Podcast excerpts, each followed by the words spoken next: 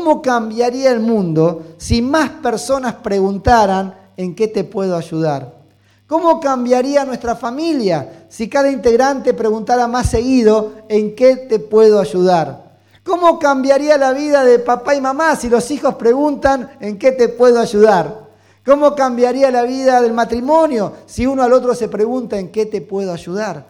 ¿Cómo cambiaría realmente la vida de toda iglesia si unos con otros nos preguntamos en qué te puedo ayudar? ¿En qué te puedo ayudar? Pero para llegar a este séptimo punto del mensaje, quiero recordar los que fueron antecediendo a este mensaje. Abríamos esta serie de mensajes, la abría el pastor Alejandro Biondi, con la siguiente pregunta. ¿Quién puede seguir a Jesús? Todos pueden seguir a Jesús, pero necesitan reconocer su necesidad de Dios. Para seguir a Jesús necesitamos reconocer nuestra necesidad de Dios. Yo comencé a seguir a Jesús una noche en la casa de mi gran amigo Néstor López, que ya partió a la presencia del Señor, pero él me guió a conocer a Jesús, pero yo no lo pude seguir hasta aquella noche en donde llorando en la cama me di cuenta lo vacío que estaba y la necesidad que tenía de Dios. Y le dije, Jesús, necesito tu ayuda. Necesito que vengas a mí, llenes mi corazón, mi vacío, me quites la tristeza y la angustia en la que estoy. Y allí entonces el Señor vino a mí y yo pude transformarme en un seguidor de Jesús. Lo que necesitas es conocer tu necesidad, reconocer tu necesidad espiritual. La segunda pregunta que siguió a esta serie de mensajes es, ¿qué significa seguir a Jesús?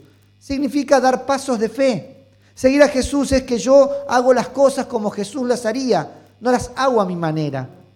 Todos nosotros tenemos una forma de ser, todos nosotros tenemos una manera de pensar o una manera de resolver los problemas. Bueno, seguir a Jesús significa que ya no lo hagas más a tu manera, que lo hagas como Jesús lo haría. Y te puedo asegurar que tu vida va a ser mucho más exitosa, vas a tener más paz si haces las cosas como Jesús las haría y no como vos las querés resolver. Por eso significa seguir a Jesús, dar pasos de fe, creer que hacer las cosas como Jesús le haría es lo mejor para mi vida. También la tercera pregunta que siguió a esta serie de mensajes es, ¿cuál es la recompensa por seguir a Jesús? Una fe que aplasta al miedo. Cuando yo sigo a Jesús, aplasto al temor, aplasto al, al miedo. ¿Por qué? Porque con temor o con miedo sigo a Jesús. El miedo no me detiene. El miedo no me paraliza, porque la fe me hace aplastar al miedo. Y cuando yo doy pasos de fe, ¿sabes qué estoy pisando? Miedos y temores. Porque con miedos y temores avanzo siguiendo a Jesucristo. Y esa es la fe que vence al miedo. Esa es la fe que nos dio Jesucristo, una fe que vence al miedo, que, la, que lo aplasta. Por eso tenemos una gran recompensa en nuestro seguir a Jesús. ¿Los, seguidores de Jesús tienen temor? Sí. ¿Los seguidores de Jesús tenemos miedo? Sí. Pero la fe nos hace seguir caminando y avanzando. Mientras otros se paralizan, el seguidor de Jesús sigue al Señor y sabe que debajo de sus pies el miedo y el temor están siendo aplastados. ¿Lo crees? Entonces da pasos de fe sobre tu vida. Seguía esta serie de mensajes una pregunta. ¿Cuál es la vestimenta del cristiano? ¿Cómo se viste un seguidor de Jesús? Y acá el pastor Biondi nos hacía la comparación con Hakuna Batata, ¿se acuerdan? Dice el pastor Biondi que nosotros en lugar de Hakuna Batata tenemos el Kobouma Papea. ¿Qué significa? ¿Y qué significa Kobouma Papea? ¿Qué es? ¿Griego, hebreo, latín? No, Kobouma Papea es la conjunción de las primeras sílabas de compasión, bondad, bueno, ahí no es una sílaba, humildad, mansedumbre, paciencia, perdón y amor. Porque los cristianos nos vestimos por sobre todas las cosas de amor. El amor es lo que distingue al cristiano. La vestimenta del cristiano es el amor. Por eso las primeras comunidades eran conocidas por el amor. La gente decía, miren cómo se aman. Miren cómo se aman. Continuaba esa serie de mensajes con la siguiente pregunta. ¿Cuál es el costo de seguir a Jesús? Claro, la salvación es gratis, es un regalo. Jesús murió en la cruz y su salvación es gratuita. Pero seguir a Jesús tiene costos, como le costó, por ejemplo, al petizo saqueo. Era un recaudador de impuestos que cuando quiso seguir a Jesús tuvo un costo para él. ¿Saben cuál fue el costo? Perdió la mitad de sus bienes. ¿Por qué? Porque se dio cuenta que había robado. Entonces dijo Jesús, la mitad de mis bienes se lo doy a los pobres. Hay costos, hay costos por seguir a Jesús. Pero cuando vos das paso de fe, sabés que esos costos es lo mejor, el mejor pago que estás haciendo para la paz en tu vida. Luego continuó esa serie de mensajes con cómo toma decisiones un seguidor de Jesús. ¿Cómo tomo las decisiones? ¿Cómo sé lo que es mejor para mi vida? Bueno, yo quiero querer lo que Dios quiere. Es decir, yo quiero lo que Dios quiere para mí. Quiero cumplir su propósito en mi vida. En este tiempo donde se necesitan tantos referentes en la sociedad, líderes, Jesús llamó a sus discípulos, a sus seguidores, a ser personas de influencia, cada uno de nosotros tenemos que aprender de Jesucristo, que fue un líder extraordinario. Jesús vino a provocar un cambio revolucionario en el mundo. Realmente fue un revolucionario. Y por eso tuvo problemas con los religiosos de su tiempo, tuvo problemas con el poder y el imperio de su tiempo.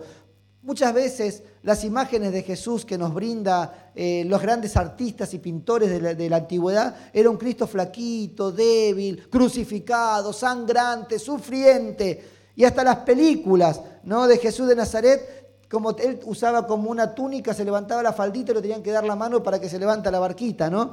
Parece una persona tan débil, pero Jesús es alguien poderosamente extraordinario, un líder que dos mil años después sigue influenciando iglesias, sigue influenciando vidas, sigue influenciando el mundo. Cada continente tiene un lugar donde hay grupo de personas que se junta para adorarle, para predicar sus enseñanzas. Miren qué líder extraordinario que de una tierra pequeñita, allí en la Palestina, chiquitita, en un lugar casi perdido del mundo, de allí salió un mensaje que revolucionó el mundo. Ha sido un gran, extraordinario y extraordinario líder Jesucristo. Pensá en el liderazgo de Jesús, que en apenas tres años logró impactar el mundo. ¿Y nosotros qué? Jesús nos dice, yo quiero que ustedes también sean personas de influencia. Yo quiero que cada seguidor mío, dice Jesús, sea un líder. Ahora, la historia que quiero compartirles hoy está en el Evangelio según San Marcos. El Evangelio según San Marcos Está escrito por Juan Marcos, alguien que escuchó del apóstol Pedro todos estos relatos, porque el apóstol Pedro compartió todo lo que vivió con Jesús. Y este relato se encuentra justo antes de que Jesús llegara al tiempo de su arresto, al tiempo de su crucifixión. Están allí caminando Jesús con sus discípulos rumbo a Jerusalén a la ciudad santa, al templo. Así sucede este relato en Marcos capítulo 10. Dice que subían rumbo a Jerusalén y Jesús caminaba delante de ellos. Los discípulos estaban llenos de asombro y la gente que lo seguía abrumada de temor. Miren la circunstancia. Jesús está subiendo a Jerusalén, subiendo porque Jerusalén está a 800 metros sobre el nivel del mar, es una subida real. Y los que lo acompañan estaban entre asombrados y temerosos. Pero Jesús iba adelante. Y ellos, con asombro, que la palabra tal vez asombro eh, está traducida al español asombro, pero es una palabra más como de incertidumbres, llenos de incertidumbres y llenos de temor, ellos seguían a Jesús. Jesús tomó a los doce discípulos aparte y una vez más, porque ya lo había hecho otras veces, comenzó a describir todo lo que estaba por sucederles. Jesús iba adelante. Ir delante, ¿por qué? Porque allí lo esperaba el propósito de Dios. Ir adelante porque allí era cumplir la misión que él tenía que cumplir en esta tierra. Ir adelante, aunque lo que lo esperaba era la cruz. Ir adelante, aunque lo que le esperaba era el abandono de sus discípulos. Ir adelante, aunque lo que le esperaba era la flagelación. Ir adelante, porque Jesús iba adelante hacia donde Dios lo había enviado para cumplir su misión. ¿Saben una cosa? Nosotros hoy como discípulos de Jesús tenemos que ir delante. Debemos tomar la iniciativa para cumplir el propósito de Dios en nuestra vida. Y hoy no nos espera la cruz a nosotros, porque ya hay uno que murió por todos nosotros. Ya no hay cruz para nosotros, porque hay uno que dio su vida en esa cruz, para que vos, hoy y yo no tengamos que atravesar eso. Hoy para nosotros está el mismo llamado. Que vayas adelante a buscar el propósito de Dios en tu vida. ¿Qué significa eso? Es muy simple. Hoy tenemos que ir adelante y tomar la iniciativa en nuestra familia. ¿Sabes una cosa? No importa si la familia no nos está acompañando hoy en este camino de la fe. Vos tenés que tomar la iniciativa y venir a buscar a Dios cada domingo acá en la iglesia, a adorarlo comunitariamente, a escuchar su palabra, a orar, tomar la iniciativa. Esposa, tomar la iniciativa, tu esposo un día te seguirá. Esposo, tomar iniciativa, tu esposa un día te seguirá. Padres, tomen la iniciativa, un día tus hijos te seguirán. Hijos, tomen la iniciativa, un día tus padres te seguirán. ¿Sabes una cosa? Yo tomé la iniciativa, fue el primero en mi familia que recibió el Evangelio. Y yo venía a buscar al Señor y poco a poco se fumaron mi hermana, mis hermanos, mi abuela. Eh, fueron allí buscando, buscando cada uno porque tenés que tomar la iniciativa. Dios quiere que lo busques, Dios quiere que crezcas en tu vida espiritual. Toma la iniciativa, anda delante de tu familia, anda delante de los que amás, porque ellos un día te seguirán.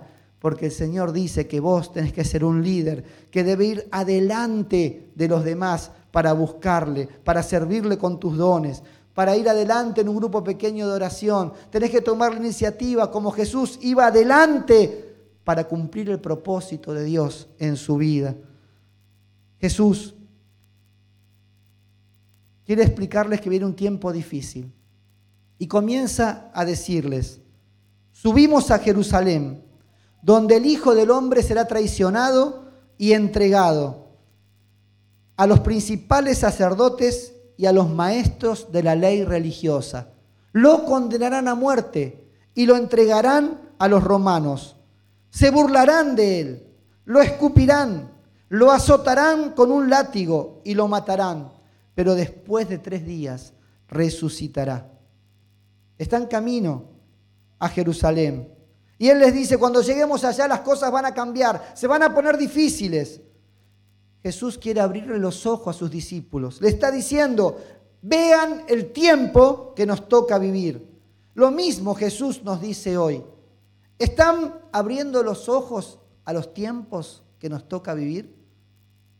Pasó una pandemia que todavía está. Tenemos una guerra en el mundo que vuelve a despertar los temores de una guerra nuclear, eh, un descalabro económico en todo el mundo. Y estamos nosotros con los ojos abiertos y comprendiendo los tiempos que vienen. Jesús les está diciendo, abran los ojos Vienen tiempos difíciles. Vienen tiempos donde va a haber pruebas, donde su líder, su maestro, su Señor va a ser crucificado. Pero Jesús también les dice, pero habrá victoria.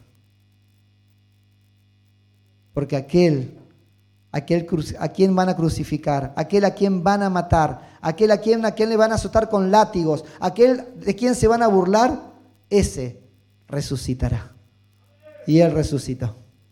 Por eso estamos aquí hoy, para adorar al que vive por los siglos de los siglos.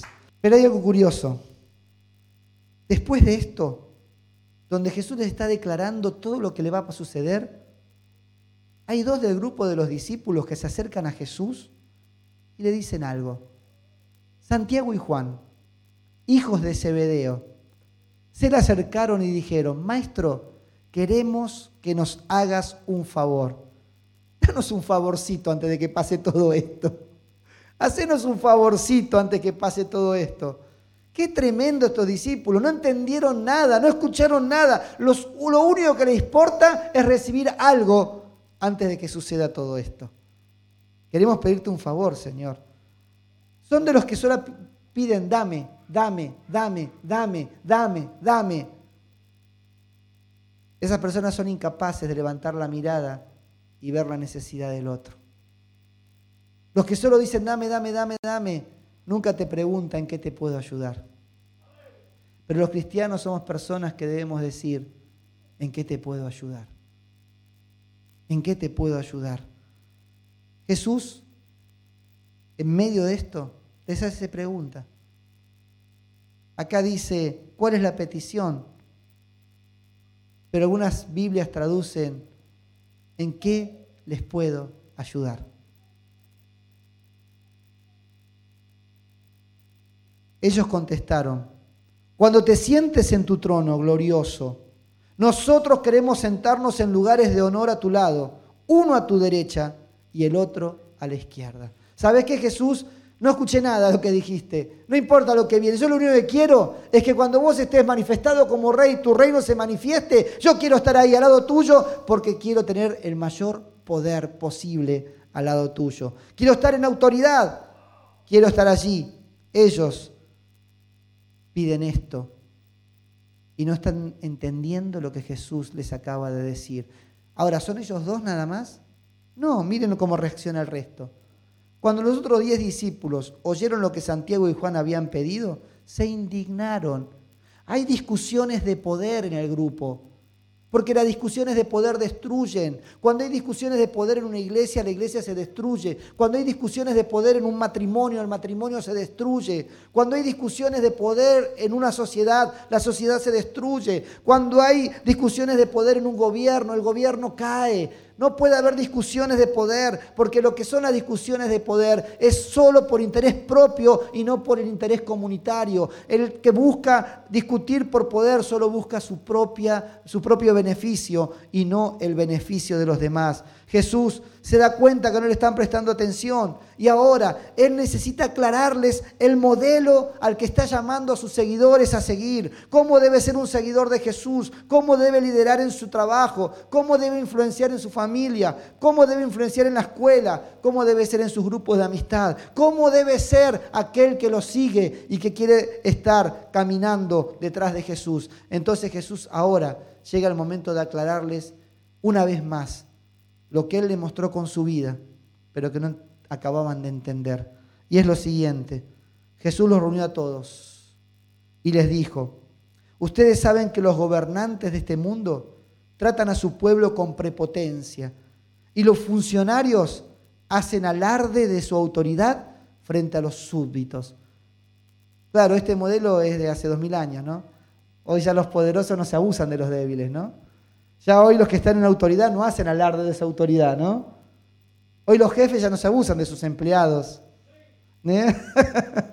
pero es así, ¿no?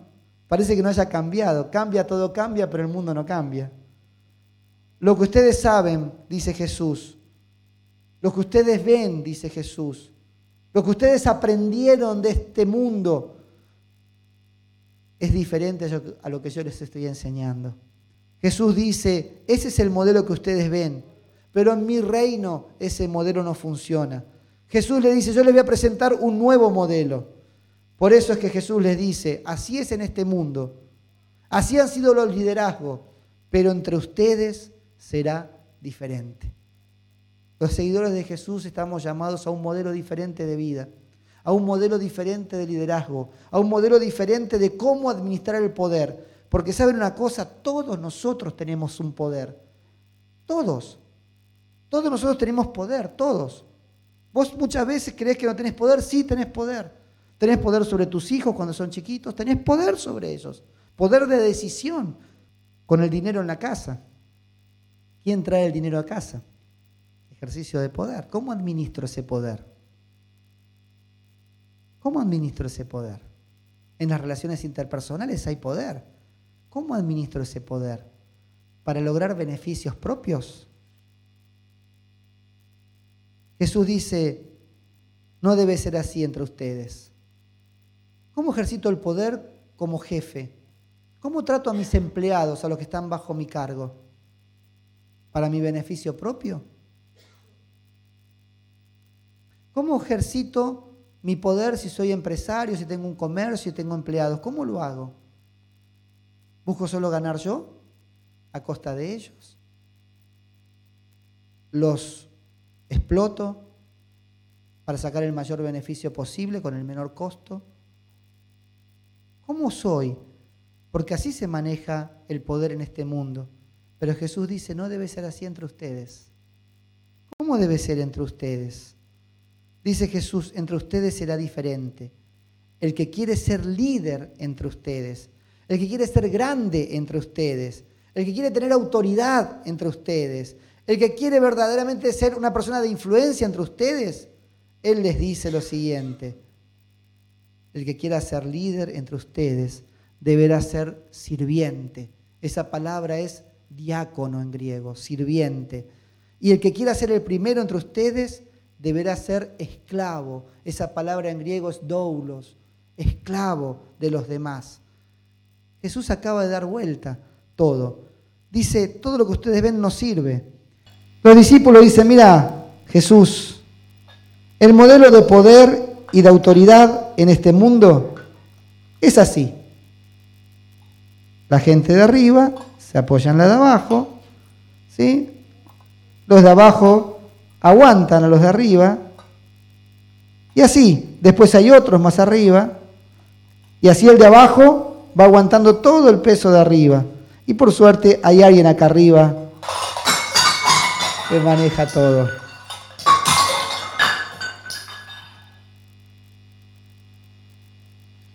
¿Sabes qué hizo Jesús? Derrumbó ese modelo de poder.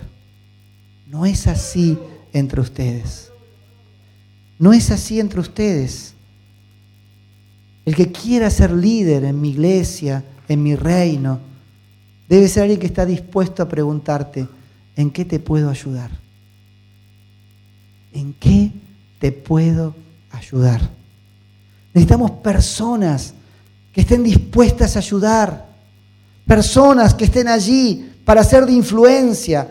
El poder del liderazgo, el poder de influencia de la iglesia de Cristo no es asociándose con los poderosos de este mundo. No es acercándose a los gobernantes, ni a los políticos, ni a los presidentes, ni a los gobernadores, ni a los intendentes, ni a ningún poder de este mundo. El poder de la iglesia es el poder del servicio. Cuando servimos a los humildes, cuando nos acercamos al que nos necesita, cuando visitamos al enfermo, cuando abrigamos al desabrigado, cuando damos comida al hambriento, cuando visitamos al que está angustiado, cuando le damos una palabra de esperanza al desesperanzado, cuando le decimos no estás solo, el que está pasando una prueba. Entonces allí la influencia de la iglesia y el poder del reino se manifiesta en una iglesia que pregunta, ¿en qué te puedo ayudar? Entendemos eso, hermanos. El modelo de Jesús es diferente. Es el reino del revés, como decía María Elena Walsh, pero lo decía antes Jesucristo. Este es el reino del revés, donde los poderosos son los que más sirven. Los que están adelante son los que van atrás. Este es el reino de Dios. Decidamos ser un seguidor de Jesús. Si somos seguidores de Jesús, debemos aprovechar nuestra autoridad en beneficio de los que están bajo nuestra autoridad. Ese es el modelo. Donde vos estés, donde estás trabajando, no pienses en tu propio beneficio solamente. Pensá cómo tu vida puede generar beneficios para tus compañeros de trabajo. Cómo puedes ayudar a tus compañeros de trabajo. Si estás en la escuela, Pensá cómo lo que vos sabés de matemáticos, lo que vos sabés de historia, o lo que sabés de biología, o lo que sabés hacer puede ayudar a otros a que también aprueben esa materia. ¿Cómo puedo ayudar a otros? ¿Cómo puedo hacer que mi lugar de autoridad traiga también beneficios para aquellos que están bajo mi cargo? Si soy un empresario, ¿cómo puedo hacer que los beneficios de mis ganancias también alcance a los que son parte de mi empresa? ¿Cómo puedo hacerlo? ¿Cómo puedo hacer que los beneficios no solo sean para mí? Ese es el modelo de Jesús. Y uno es un seguidor de Jesús en la casa, uno es un seguidor de Jesús en la iglesia, uno es un seguidor de Jesús en el trabajo, uno es un seguidor de Jesús todos los días de la vida. Uno es un seguidor de Jesús como esposo, como esposa. ¿Cómo cambiaría si cada discípulo de Jesús llega a su casa y le dice a su pareja, ¿en qué te puedo ayudar? ¿Cómo cambiaría si llegamos a nuestra casa y le decimos a nuestros hijos, ¿cómo te puedo ayudar? ¿Cómo cambiaría si los hijos le dicen a sus padres, ¿cómo los puedo ayudar? Hoy los quiero ayudar. Necesitamos adolescentes, jóvenes, que estén siguiendo a Jesús y que sean de bendición a sus padres. Necesitamos personas en las escuelas que influyan sirviendo a los demás. ¿Qué puedo hacer para ayudar? Hace dos mil años Jesús preguntaba esto. ¿Qué puedo hacer para ayudar? ¿Qué es lo que puedo hacer por ustedes? Y esto cambia porque busca lo mejor del otro, el beneficio del otro. Tal vez necesito yo hacerme esta pregunta. ¿Mi vida está sirviendo a otros? ¿Mi vida está sirviendo a otros? Porque eso es lo que te llamó Jesús, a servir a otros. Porque ni el Hijo del Hombre vino para que le sirvan, sino para servir a otros. Y para dar su vida en rescate por muchos. ¿Escuchaste? Necesitamos tomar el modelo de Jesús. Jesús dice, hagan las cosas a mi manera. Asuman el liderazgo como yo lo asumí. Ejerzan el poder como yo lo ejercí. Trabajadores que estamos aquí en esta noche, jefes, empresarios, directivos de escuela, docentes, estudiantes, sean personas que ejercen su influencia, su liderazgo y la administración del poder que les ha sido dado según el modelo de Jesús. ¿Cómo cambiaría todo? ¿Cómo cambiaría en tu casa diciendo en qué puedo ayudar? ¿Cómo cambiaría la relación con tus hijos diciéndole en qué puedo ayudar? ¿Cómo cambiaría el ambiente en tu trabajo si pregunto en qué puedo ayudar? ¿Cómo cambiaría la iglesia si cada uno nos preguntamos en qué puedo ayudar? De un hermano a otro, ¿en qué puedo ayudar? ¿Cómo puedo ayudar? Jesús es alguien que tomó la iniciativa. Y Jesús en esta noche también está vivo porque ha resucitado. Y Él en esta noche también te pregunta, ¿en qué puedo ayudar? Pero solo necesita algo, Jesús, que reconozcas tu necesidad. Necesito tu ayuda, Jesús. Necesito tu ayuda. Necesito tu ayuda para salir de esta situación que estoy viviendo. Necesito tu ayuda para salir de la angustia que hay en mi corazón. Necesito tu ayuda para superar este miedo. Necesito tu ayuda para tener esperanza en medio de esta dificultad. Necesito tu ayuda para tener fuerzas porque me están faltando. Necesito tu ayuda porque estoy cansado y las cosas no se dan. Necesito tu ayuda para romper con toda adicción. Necesito tu ayuda para superar esta tristeza. Necesito tu ayuda porque estoy en medio de un conflicto y no sé cómo salir adelante. Necesito tu ayuda en esta enfermedad. Necesito tu ayuda en esta tristeza o en esta depresión. Jesús, necesito tu ayuda en este momento de mi vida. Y Jesús, entonces, al ver que vos reconoces tu necesidad de Él, viene a tu ayuda, te toma de la mano, te infunde fuerzas y te levanta. Y estará con vos para darte victoria en esa situación que estás viviendo. ¿Estás dispuesta? ¿Estás dispuesto a pedirle ayuda a Jesús en este momento? Si es así, te pido que cierres tus ojos, que inclines tu cabeza en reverencia a Dios yo lo hago con vos también. Cierro mis ojos, inclino mi cabeza y te pido que hagas una oración conmigo y le digas, Señor Jesús, te necesito. Reconozco mi necesidad espiritual. En esta noche, Jesús, yo te pido, ven y ayúdame. Vení y ayúdame, Jesús. Te pido ayuda porque necesito paz. Te pido ayuda para que llenes este vacío que hay en mi corazón. Te pido ayuda para que sanes este dolor que hay en mí. Sana mis heridas del alma. Sana en esta noche, Jesús. Jesús, te pido ayuda para que en esta noche quites la tristeza y pongas alegría en mi corazón. Te pido ayuda, Jesús, para que hoy me des nuevas esperanzas, aunque no veo nada, aunque parece que nada avanza. Renueva las esperanzas en mí, porque confío en vos. Jesús, te pido ayuda hoy para cambiar mi carácter. Ayúdame a cambiar mi carácter, Jesús. No quiero seguir siendo igual. Te pido Jesús que me ayudes a dormir bien. Ayúdame a dormir bien, Jesús. Te pido Jesús que me ayudes a que se abra una puerta, porque ese rato que estoy golpeando y no se abre esa puerta laboral. Jesús, abrí esa puerta, necesito tu ayuda, Jesús, ayúdame a ir a donde hay una puerta abierta, guíame. Jesús, te pido que me ayudes en mi enfermedad que me sanes. Sáname, Señor. Jesús, te pido ayuda para que me liberes de toda adicción. Rompe el dominio que ha tenido sobre mí esa adicción. Quiero ser libre, Jesús. Necesito tu ayuda para que me hagas libre de esa adicción. Jesús, te pido ayuda para que cambies mi vida y me des una vida nueva.